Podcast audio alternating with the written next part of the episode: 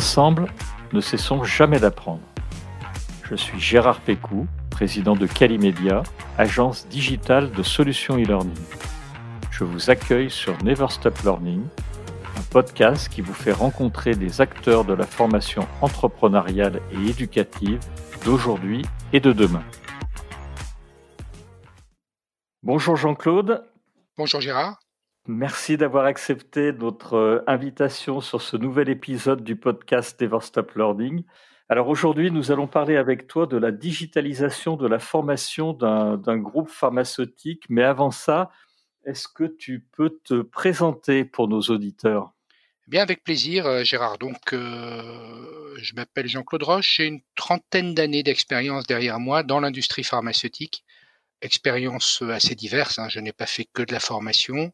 J'ai fait pas mal de formations, mais j'ai aussi été euh, au comité des directeurs d'un gros laboratoire, euh, de la filiale française d'un gros laboratoire américain.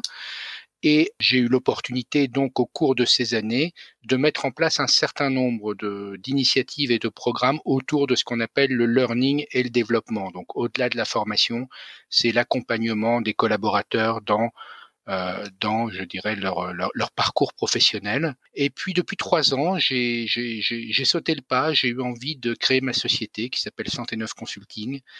J'accompagne des entreprises essentiellement en santé, euh, laboratoires pharmaceutiques et dispositifs médicaux, dans leur transformation, dans, leur trans dans la transformation de leur relation avec les professionnels de santé. Et bien entendu, ça inclut aussi la transformation de tout ce qui est programme de formation et de développement auprès de ces laboratoires. Alors, effectivement, tu, as un très beau parcours et c'est pour ça que je t'ai invité sur euh, cet épisode, puisque euh, pour moi, tu, as même été un des précurseurs, tu, es euh, modeste, parce que pour moi, tu as vraiment été un des précurseurs pour la création du contenu de e-learning. Au, début, où, c'était vraiment, vraiment les, balbutiements. Et ce qui m'intéresse, c'est de, que tu nous dises d'où tu es parti, ce qu'on pourrait appeler la, formation presque 1.0, c'est-à-dire finalement ce que tu faisais à l'époque, des, supports de formation papier pour aller vers, euh, il faut bien le dire, euh, des, des CD-ROM et puis sur des plateformes de plus en plus sophistiquées. Et on parlera de tes deux derniers projets, euh, parce que moi, ils m'ont impressionné.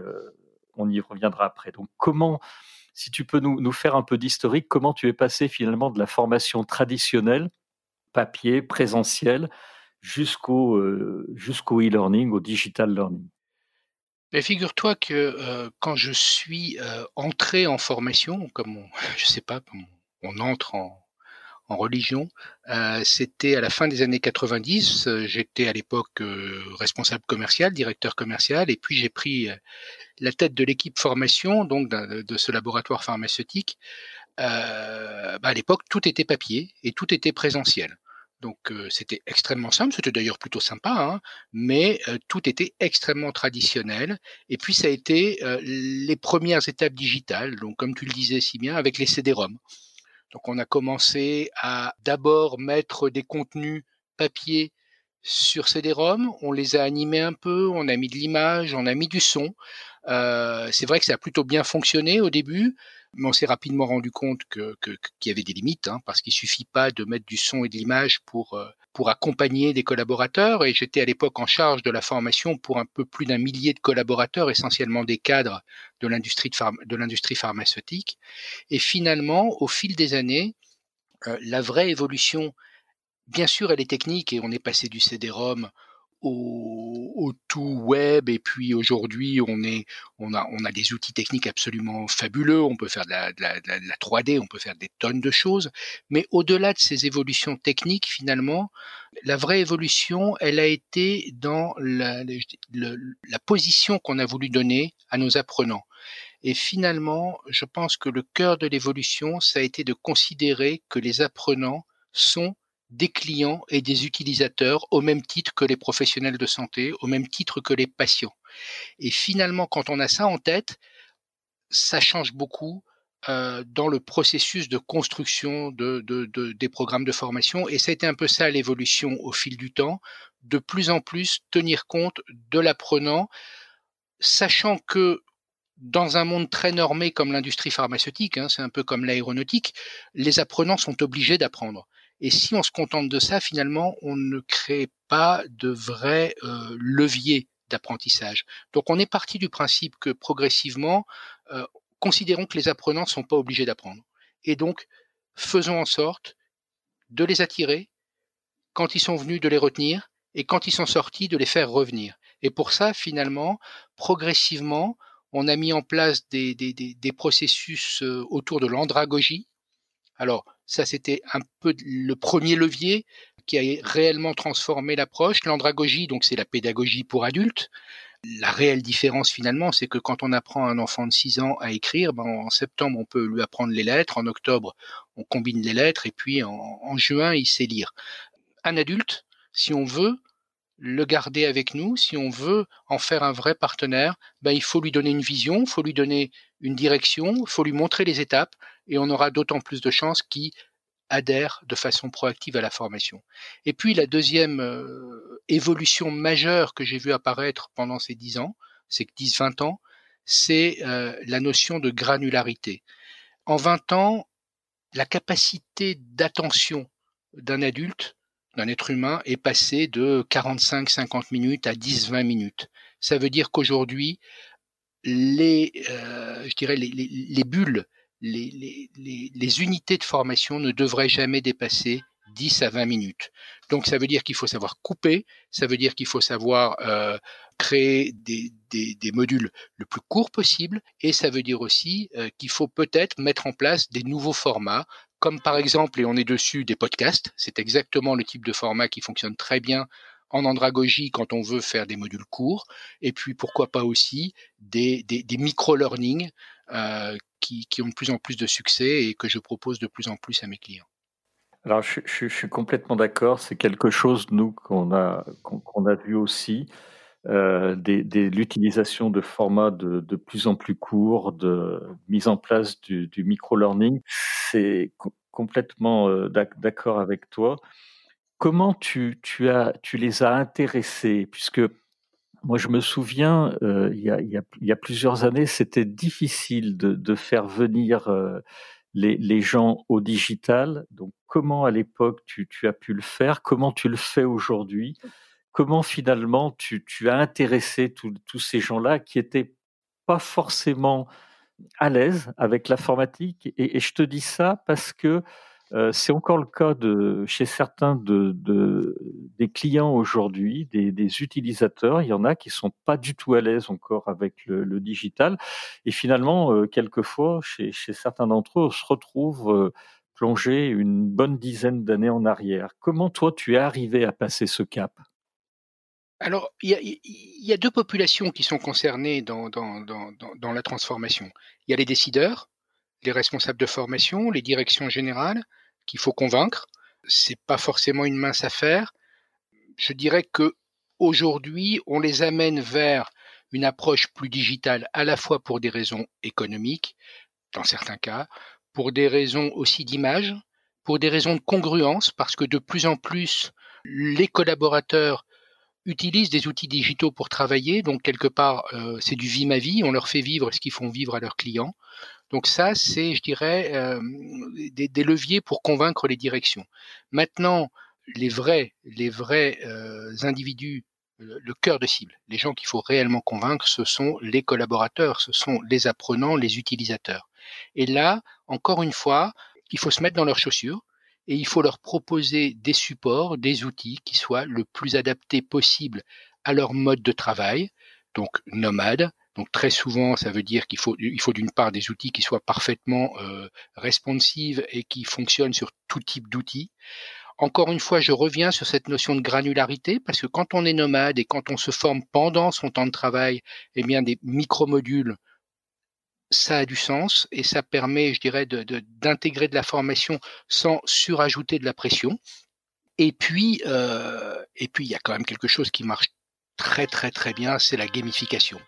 Et la gamification, euh, la gamification de la formation, euh, pas forcément euh, de la gamification complètement déjantée, hein, simplement euh, des petits concours, des petits, des petits incentives, des, des concours inter-équipes, des jeux, ça fonctionne particulièrement bien.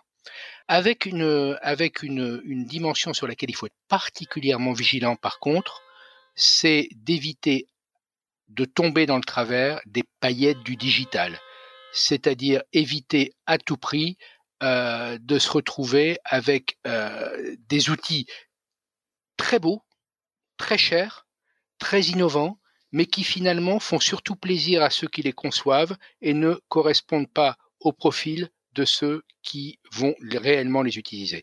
Donc ça, il faut être très vigilant parce que c'est tentant, parce que quand il y a du budget, ben c'est sympa de vendre des gros, des gros, des, des, des, des formations riches, mais sincèrement, c'est pas forcément l'idée du siècle. D'accord. Alors effectivement, euh, c'est quelque chose de très important. Je, voulais revenir sur les, la, notion nomade. Euh, est-ce que toi, au, fil des ans, J'imagine que les, tes, apprenants étaient sur, euh, PC plutôt. Et aujourd'hui, ce que tu vois euh, avec Santé Neuf, on est plutôt toujours sur PC ou on est plutôt sur tablette, voire sur smartphone? Comment se fait la consultation finalement des modules aujourd'hui? C'est important cette notion de, de, de responsive, de data WAD, les concepts. Euh, anytime, anywhere, any devices. Mmh c'est d'actualité dans les laboratoires que tu accompagnes? Alors, c'était d'actualité depuis un bout de temps pour les, les, les, commerciaux, pour les gens de terrain, qui maintenant, ça fait une dizaine d'années, qui, qui, sont, qui sont utilisateurs réguliers de, de différents types d'outils. Euh, maintenant, je dirais que ce qui s'est passé cette année avec avec avec euh, la Covid et avec la crise qu'on est en train de vivre, euh, ça a quelque part élargi ce côté nomade à des gens qui ne l'étaient pas. Le, télétravail a reconstruit complètement la façon de travailler. Les horaires de travail sont différents les, lieux de travail sont différents. Donc aujourd'hui, même des formations qui vont s'adresser à des, à des cadres sédentaires, à des gens qui, qui sont censés être derrière un bureau, aujourd'hui, ces formations-là, elles auront d'autant plus d'appétence qu'elles seront responsives et qu'elles pourront être commencées sur un PC, être poursuivies sur une tablette, pourquoi pas une petite une petite euh, bulle qui sera faite dans les transports en commun sur le euh, sur l'iPhone. Enfin, tout ça, c'est aujourd'hui des, des, ce sont aujourd'hui des, des, critères d'acceptabilité et d'expérience utilisateur essentiels. Et quand on, quand, on, quand on interroge les utilisateurs, quand on fait des, des, des, des, des tests de, de satisfaction, des enquêtes de satisfaction, on voit qu'un des critères clés, c'est la possibilité d'apprendre partout où je veux, quand je veux. D'accord. C'est effectivement ce que nous aussi on, observe euh, beaucoup et de, plus en plus effectivement de, personnes se forment euh, vraiment sur tous les supports et on voit les au, fil des, consultations sur les plateformes euh, de learning management system, on voit les, gens démarrer sur les, PC ou les Mac, souvent des PC dans l'industrie. Euh, poursuivre chez eux euh, effectivement sur des tablettes et puis euh, terminer notamment les quiz où le, tu parlais de gamification, les jeux se font également beaucoup sur smartphone, probablement dans les transports entre mains ou, ou, ou dans les dans les salles d'attente. Alors je sais que les salles d'attente ça a été pendant très longtemps le, un des rêves de l'industrie. Euh, de la santé pour pour faire euh, pour occuper les, les, délégués notamment. Mais aujourd'hui, c'est quelque chose qui n'est plus propre à la santé qu'on voit vraiment vraiment partout. Je voulais te poser des questions sur l'accompagnement de ce e-learning. Comment tu, tu faisais dans ce laboratoire et comment tu le, tu le proposes aujourd'hui? Je, parle notamment de des tutorats? Est-ce que tu faisais des, formations tutorées? Est-ce que tu utilises avant, après une formation en digital learning des classes virtuelles, par exemple? Comment tu, as euh, accompagné les, délégués médicaux euh, ou d'autres populations dans, ce laboratoire ou dans tes clients aujourd'hui? Alors, je, ne crois pas, pour l'avoir tenté et testé, hein, je ne crois pas au tout digital. Je ne crois pas à, euh, même si l'outil est très très bien conçu, je ne crois pas à la capacité d'un collaborateur et à l'envie surtout d'un collaborateur euh, de n'interférer qu'avec un outil ou qu'avec un avatar ou qu'avec la, la, gamification, même si ce sont des éléments importants.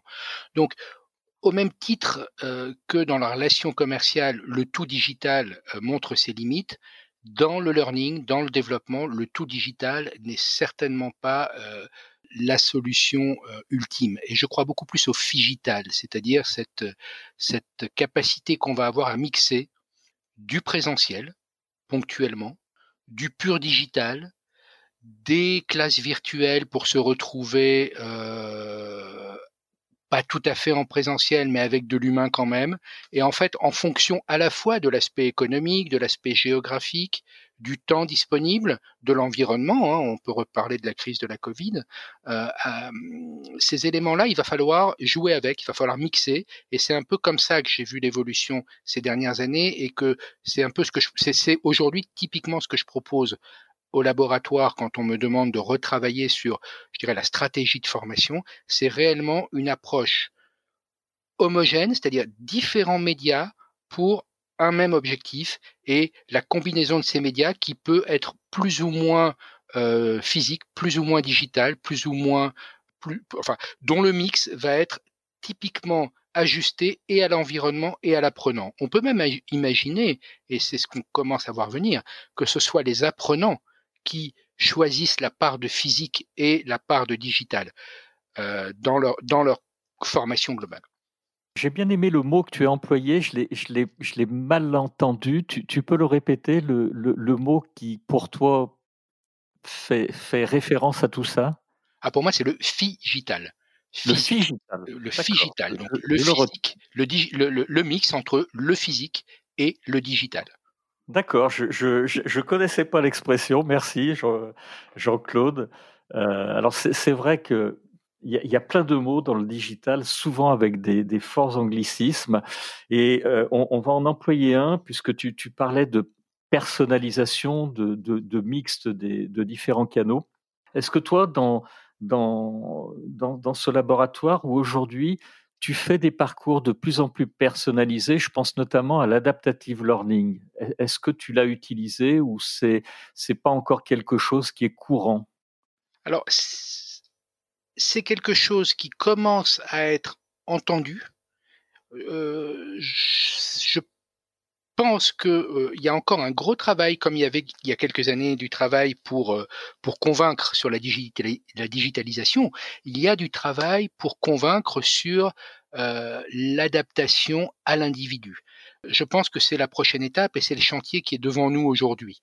On a encore aujourd'hui des interlocuteurs dans les industries qui veulent garder la main finalement sur le parcours. Ils veulent construire des parcours, donc ils ont tendance à les ajuster à des personas finalement, donc à des, à des profils types de collaborateurs. Donc on est, on est sur le chemin, c'est-à-dire que là où il y a cinq ans, on avait le parcours, aujourd'hui on a des parcours, mais on n'est pas encore au parcours individualisé, en tout cas pas dans l'industrie pharmaceutique. Je pense que ça va venir, euh, mais il va falloir pousser. Il va falloir pousser, il va falloir convaincre, mais euh, c'est typiquement je dirais, à mon avis, c'est l'évolution des, cinq années qui viennent devant nous avec, euh, l'ensemble des outils qui vont permettre d'arriver à cette individualisation. Alors, je, pense que tu as raison. Nous, on, a, travaillé sur ces sujets, notamment pour une, banque avec euh, plusieurs milliers de, collaborateurs euh, sur l'acculturation digitale. Et comme euh, on ne peut pas former de la même façon des gens qui sont de la génération Z, des millennials ou des, des, gens qui ont plus de 50 ans, ils n'ont pas les mêmes connaissances. Euh, et, surtout sur les, les millennials, si on leur parle de sujets qu'ils connaissent déjà, en gros, ils vont zapper rapidement. On est obligé effectivement de personnaliser et de, de faire euh, des micro-modules, comme tu le disais tout à l'heure, de, quelquefois 2, 3, 5 minutes, pas plus. Mais d'en faire beaucoup et avec des algorithmes et des questions en amont d'aller adresser ces, nouvelles populations. je voulais qu'on revienne sur l'impact de, de, la Covid sur la formation et, peut-être comment tu, tu l'as vécu et l'impact que tu as eu sur les, les deux derniers projets que, que, tu as fait, les, deux grands projets que tu as en cours, que, que tu as fait. Comment ça a impacté cette, cette pandémie dans ton métier? Alors, comme je disais tout à l'heure, moi, je, mon métier aujourd'hui, c'est d'accompagner les industries de santé dans les transformations digitales et non digitales. Le, le, le premier confinement, le, le 15 mars, dans la semaine qui a suivi, j'ai eu autant de demandes de digitalisation, que ce soit digitalisation de la formation ou digitalisation de la relation avec les professionnels de santé, j'ai eu autant de demandes en une semaine que dans les deux années précédentes. Ça veut dire qu'il y a clairement, clairement une accélération qui s'est mise en, branle euh, face à l'adversité. Donc l'enseignement qu'il faut en tirer déjà, c'est que tant qu'on n'est pas au pied du mur, il y a énormément d'industriels qui ont tendance à ne pas embrasser l'innovation. Donc l'anticipation serait certainement une très bonne chose. Euh... Tu as vraiment eu une, une vraie accélération, c'est-à-dire des, des gens qui ne, ne pensaient peut-être même pas au digital, qui sont venus te voir parce qu'il y avait une vraie nécessité de bouger les lignes? Ah bah, c'est-à-dire que là carrément les gens n'avaient pas le choix, euh, notamment euh, pour il fallait il fallait par exemple mettre euh, à niveau la formation réglementaire ou la formation produit de collaborateurs. il y a une deadline et on se retrouve tous confinés à la maison. Donc là on s'est retrouvé dans un premier temps dans une situation où de toute façon on était au pied du mur, il fallait le faire. Donc beaucoup d'ailleurs d'entreprises se sont lancées là-dessus et finalement on se rend compte qu'il faut vraiment faire le tri entre le bon grain et l'ivraie parce que euh, il suffit pas de décréter qu'on va digitaliser, hein, c'est une réflexion, c'est un, un, travail de fond. Donc, ce qui est vraiment dommage, c'est que cette crise de, de la Covid a, euh, je dirais, déclenché une action qui est purement une action réactionnelle. Par contre, la bonne nouvelle, c'est qu'elle a mis dans la tête des décideurs qu'il était grand temps de bouger. Donc aujourd'hui, les choses se font un petit peu plus calmement et on est en phase où on peut mettre en place des projets structurants, des projets solides de digitalisation, que ce soit digitalisation de la formation, que ce soit la digitalisation des séminaires, que ce soit la digitalisation de la relation avec les professionnels de santé. On le fait calmement, on le fait avec des objectifs stratégiques qu'on décline en euh, mise en place tactique. Donc on retrouve un mode de fonctionnement logique. La bonne nouvelle, c'est que des gens qui n'étaient pas prêts à y aller ont compris que là, il fallait y aller et ils ont, ils ont goûté. Ils, ont, ils se sont fait un petit peu mal par moment parce qu'ils n'étaient pas prêts, mais ils ont goûté et ils ont vu que le retour en arrière n'avait plus de sens. Tu, parlais d'une action réactionnelle et, nous, on l'a vécu aussi avec euh, énormément de demandes, effectivement, euh, dès, le mois de mars, finalement, avec des, sociétés qui voulaient digitaliser leur formation présentielle et il fallait aller très vite parce que on va, on va reparler d'ailleurs des, séminaires euh, dans, très peu de temps. Mais est-ce que tu crois que ça va enclencher un mouvement de fond ou ça va rester à, uniquement, euh, ça sera uniquement réactionnel. Est-ce que cette digitalisation, elle va se poursuivre et que finalement, on va aller vers un monde de formation, comme tu disais euh, tout à l'heure, qui fera la part belle entre du, vrai présentiel avec des, vraies classes, j'espère à post-pandémie, des classes virtuelles, euh, et puis de la, continuation d'un certain nombre d'éléments digitaux? Bah, je crois que ça dépend essentiellement de nous. Quand je dis nous, ce sont les, professionnels de, la digitalisation ou de la formation ou du séminaire. Ça va dépendre de la qualité de l'offre qu'on va, va apporter à ses clients. Euh, encore une fois, si, si, on, si on la joue, euh, vous avez besoin de nous, vous avez besoin de, de digitalisation, donc voilà ce qu'on va faire, une, une digitalisation à marche forcée, euh, sans tenir compte de l'expérience utilisateur de vos collaborateurs ou de vos clients, euh, on ira dans le mur et euh, ce sera vécu comme un pis-aller. C'est-à-dire que les gens auront vécu cette période, cette crise, et puis essaieront très très vite de revenir au mode antérieur. Donc c'est, ça veut dire qu'aujourd'hui, on a un rôle majeur à jouer. On est encore en phase de crise. On parle de deuxième, puis de troisième confinement. On ne sait pas combien de temps ça va durer. Donc c'est maintenant qu'on doit démontrer qualitativement qu'il y a un bénéfice et que ce bénéfice aurait existé aussi, même s'il n'y avait pas de confinement et même s'il n'y avait pas d'impératif à faire du digital. Si on peut démontrer par les faits que les tests digitaux que font nos clients actuellement euh, les amènent vers du mieux, du plus et une plus forte satisfaction des utilisateurs, on aura gagné et on ne reviendra pas complètement en arrière. D'accord, je, je, partage ça complètement. Je voudrais que tu me parles euh, euh, de, la digitalisation d'un séminaire en présentiel que tu as fait et qui, sincèrement, lorsqu'on en a parlé ensemble, m'a beaucoup impressionné parce que finalement, tu as réussi l'exploit et, pour moi, c'est un exploit de transformer quelque chose euh, qui est très ludique, interactif dans un, dans un séminaire très vivant. Et, et je, pensais, moi, que c'était très très compliqué, voire impossible de digitaliser et, que ça reste fun, euh, un, séminaire ça. Et, je crois que euh, avec euh, une autre entreprise, tu, as réussi cet exploit. Est-ce que tu peux nous en parler? Oui, alors il faut peut-être remonter un petit peu en arrière en fait. Quand j'étais encore au comité de direction du laboratoire dans lequel j'ai passé plus de 25 ans, mon patron, le, le président de la boîte, a eu cette vision de dire et si on euh, faisait on demande à nos collaborateurs terrain de digitaliser de plus en plus leurs relations avec les professionnels de santé et si on leur faisait vivre l'expérience et si on mettait en place un, séminaire digital. Ça, c'était il y a quatre ans et depuis, euh, ben voilà, j'ai eu plusieurs expériences de digitalisation de séminaires, pas toujours réussies, euh, parfois un peu douloureuses. Et puis aujourd'hui, on arrive à une certaine forme de maturité, pas chez tout le monde, hein, mais, chez quelques laboratoires et puis euh, dans l'offre que je propose avec des partenaires, hein, je suis pas seul sur un séminaire loin de là, euh, on a euh, commencé à atteindre une certaine maturité. Le séminaire, c'est dans l'industrie pharmaceutique comme dans beaucoup d'industries où il y a beaucoup d'itinérants, beaucoup de, gens sur le terrain, c'est le moment clé où on se rencontre, où on se retrouve, etc je pense que on ne supprimera pas euh, le séminaire physique.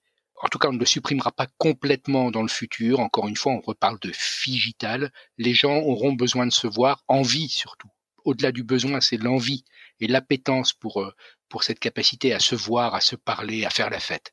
Pour autant, pour autant, réunir les gens de façon virtuelle et de façon digitale, c'est euh, un vrai, un vrai euh, challenge, mais ça peut réussir. Ça peut réussir et ça peut fonctionner quand on, encore une fois, à nouveau, on se met dans les chaussures des utilisateurs, c'est-à-dire des personnes qui vont vivre ce séminaire, et qu'on travaille sur un certain nombre de, de critères clés.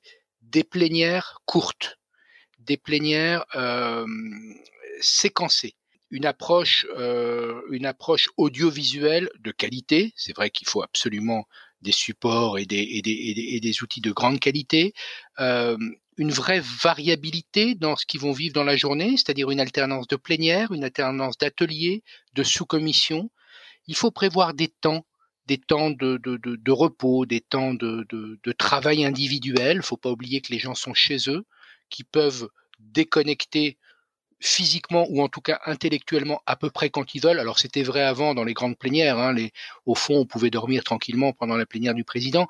Ça se voyait pas trop. Là, ça se voit encore moins. Donc il faut très régulièrement les solliciter, très régulièrement créer de l'interactivité, de l'interaction à travers le chat, à travers des questions, à travers des jeux.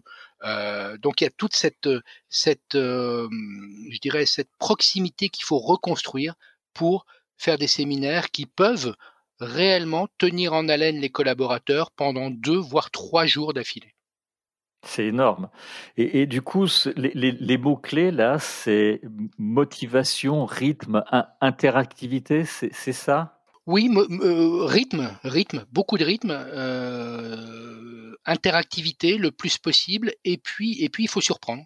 Il faut surprendre, par exemple, euh, le dernier séminaire du mois de janvier, on avait, on a, on a conçu un team building euh, ça paraît très très iconoclaste d'imaginer un team building alors que chacun est chez soi.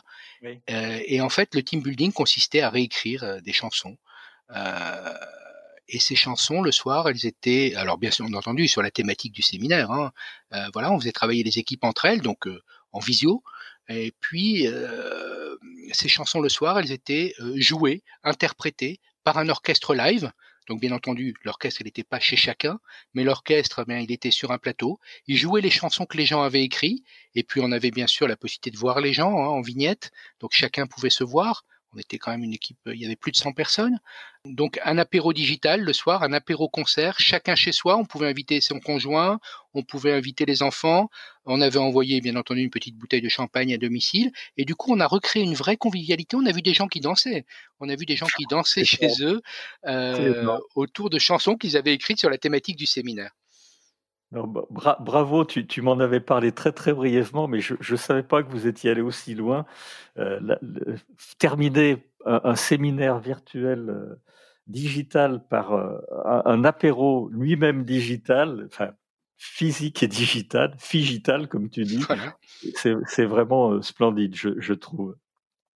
Et, je crois que vous, tu, as eu ou vous avez eu avec ton équipe des retours excellents en termes de, de, retour euh, de satisfaction Oui, alors encore une fois, qu'il s'agisse de séminaires, qu'il s'agisse de formation, je pense que euh, il faut surtout pas avoir peur d'aller euh, d'aller chercher du retour, d'aller chercher du feedback et de faire des questionnaires de satisfaction, mais pas des questionnaires d'autosatisfaction, des vrais questionnaires qui appuient sur les points où on risque de ne pas réussir. Donc on, on a, euh, dans la foulée du séminaire, conçu, enfin en amont du séminaire, on avait conçu un questionnaire de satisfaction qu'on a diffusé dès la fin du séminaire. On a eu 100% de répondants, ce qui est déjà ah en soi exceptionnel. Hein, c'était un Google Form, hein, tout simple, hein, mais, mais, ah mais, plutôt bien foutu. 100% de répondants, c'est énorme. Voilà, 100% de répondants alors qu'il y avait plus de 25 questions, ce qui était assez long. Il y avait une, une bonne quinzaine de minutes de travail, voire 20 minutes pour répondre. Et euh, en termes de net promoter score, hein, on était sur les échelles euh, analogiques, euh, les échelles de 0 à 10. On n'a aucun item en dessous de 8,5 et la moyenne est à 9,2 ou 9,3, ce ah qui est au, au-dessus des meilleurs séminaires présentiels qu'on ait pu vivre. Donc ça ne veut pas dire qu'il faudra pas faire de présentiel. Il manquait, il manquait, il manquait cette dimension hyper festive, cette dimension hyper relationnelle de, de, de l'apéro informel, de la pause dans les couloirs, etc. Mais ça veut dire qu'aujourd'hui, si réellement on applique, on applique des formules euh, éprouvées, on peut aujourd'hui euh, créer de la motivation et créer de la satisfaction chez les collaborateurs à distance. C'est superbe. Je voulais, euh, pour, terminer, te parler d'un autre cas que tu as fait, qui était la, digitalisation d'une session de, formation qui était auparavant faite en présentiel. Alors, on est en train de, de, parler de formation sur de, l'environnement santé, sur des, sur des produits. Euh, est-ce que tu, tu peux nous, nous, en parler? Est-ce que c'était déjà simplement à cause de, de la Covid ou est-ce qu'il y avait d'autres enjeux?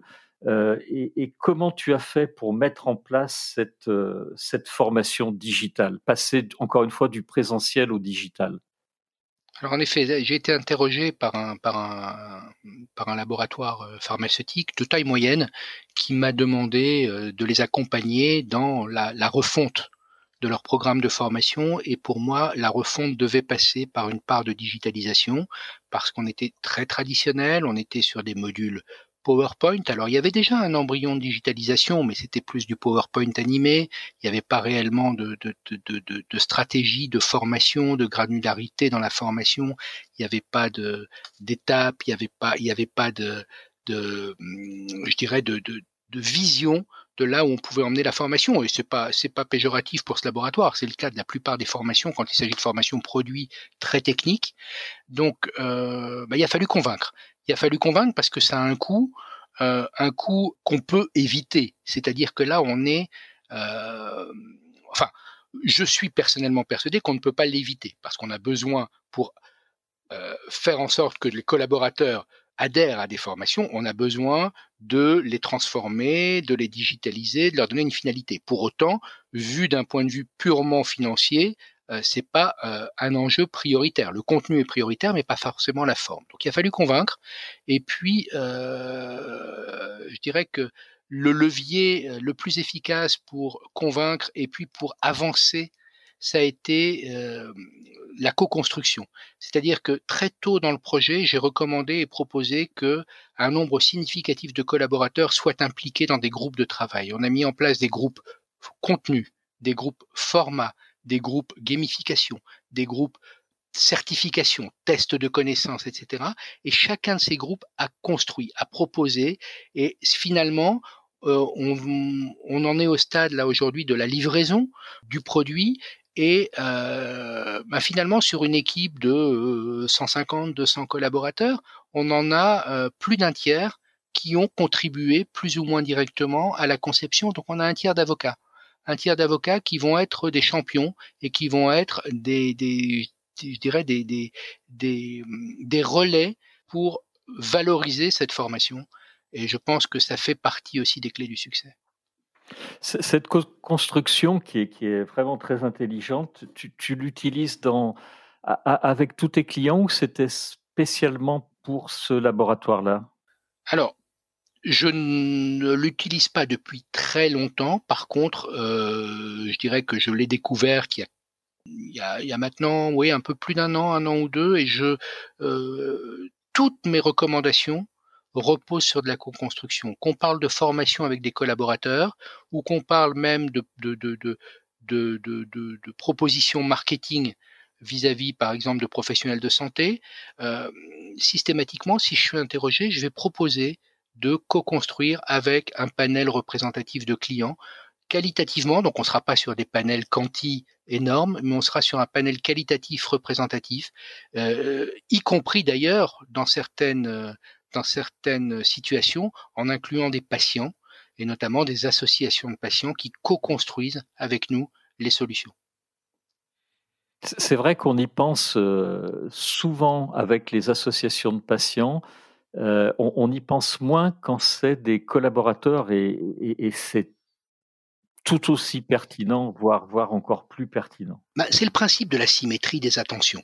C'est-à-dire qu'on peut pas, on ne peut pas se permettre enfin, on ne peut plus se permettre aujourd'hui de dire à des collaborateurs tenez compte de euh, l'expérience utilisateur de vos clients euh, sans euh, tenir compte de leur propre expérience collaborateur. Donc on ne peut pas leur dire faites ce que je dis mais faites pas ce que je fais. Et ce qu'on fait avec les clients, il faut le faire avec les collaborateurs. Euh, Jean-Claude, on, va euh, terminer ce, podcast. Je, voudrais en conclusion euh, savoir, avec toute l'expérience que tu as accumulée au cours de, ces années, si tu avais un, livre qui, t'avait particulièrement marqué dans le domaine de la formation et que tu pourrais nous, recommander, ou un, film ou un documentaire sur, YouTube ou, quelque chose qui t'a aidé euh, dans, cette approche de, formation tout au long de ta carrière? Alors, je vais être très traditionnel, ça va être deux livres deux livres si tu veux bien. Tu, m'en demandes un, je t'en demande deux. Euh, bon, j'en lis beaucoup. c'est pas du digital, c'est du livre papier parce que parce que voilà, c'est pas mal aussi. aussi. Voilà, c'est pas mal aussi. En fait, ce sont deux livres qui ont été écrits par deux personnes qui sont des vrais experts de la formation et qui m'ont beaucoup inspiré. Ça a été quand j'étais, j'ai été leur client, puis j'ai travaillé avec eux. Euh, aujourd'hui, ce sont des collègues euh, qui m'ont beaucoup beaucoup inspiré. La première, euh, c'est Sophie Courreau son livre s'appelle Les outils d'excellence du formateur. On y parle beaucoup de granularité, comme tout à l'heure, on y parle beaucoup de, stratégie de formation. Et puisqu'on parle de stratégie de formation, eh bien, le deuxième euh, ouvrage que je vous recommande, il a été écrit par Philippe Corda et il ah s'appelle Stratégie et formation, développer l'atout concurrentiel humain. Euh, c'est un remarquable ouvrage stratégique et qui repositionne la formation au niveau stratégique. Oui, tout à fait, que, que j'ai lu aussi. Je, je, connais Philippe Corda qui a pendant très longtemps travaillé à la Ségos et mmh qui, euh, qui, qui, a créé son entreprise depuis, je crois. Tout à fait, tout à fait. Oui, oui, c'est un, homme effectivement remarquable. Je voulais remercier, euh, avant de nous quitter, toi d'abord, Jean-Claude. Euh, merci pour ton témoignage. Merci d'avoir participé à ce, podcast. Je me suis régalé, vraiment. C'était très, très intéressant, euh, sincèrement. Et puis, je, voulais remercier également les, auditeurs de ce podcast qui nous ont écoutés. Euh, je voulais souhaiter également une longue vie à Santé Neuf.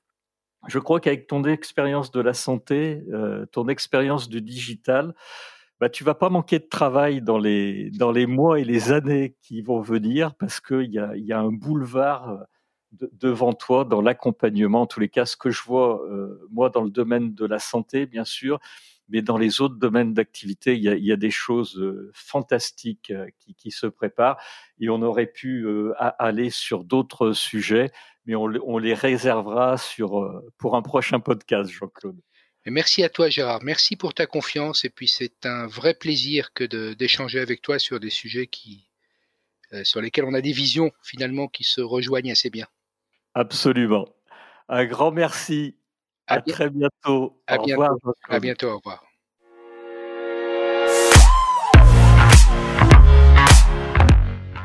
Vous êtes arrivé à la fin de cet épisode. Je vous remercie pour votre écoute attentive. Si l'épisode vous a plu, partagez-le auprès de votre entourage et donnez-lui une bonne note suivie d'un commentaire sympathique pour nous aider à grimper dans les classements. Je suis Gérard Pécou, président de Calimedia. Si vous cherchez une solution e-learning, rendez-vous sur calimedia.fr. Notre équipe vous accompagnera avec un très grand plaisir. Nous nous retrouverons dans le prochain épisode de Never Stop Learning pour qu'ensemble, nous ne cessions jamais d'apprendre.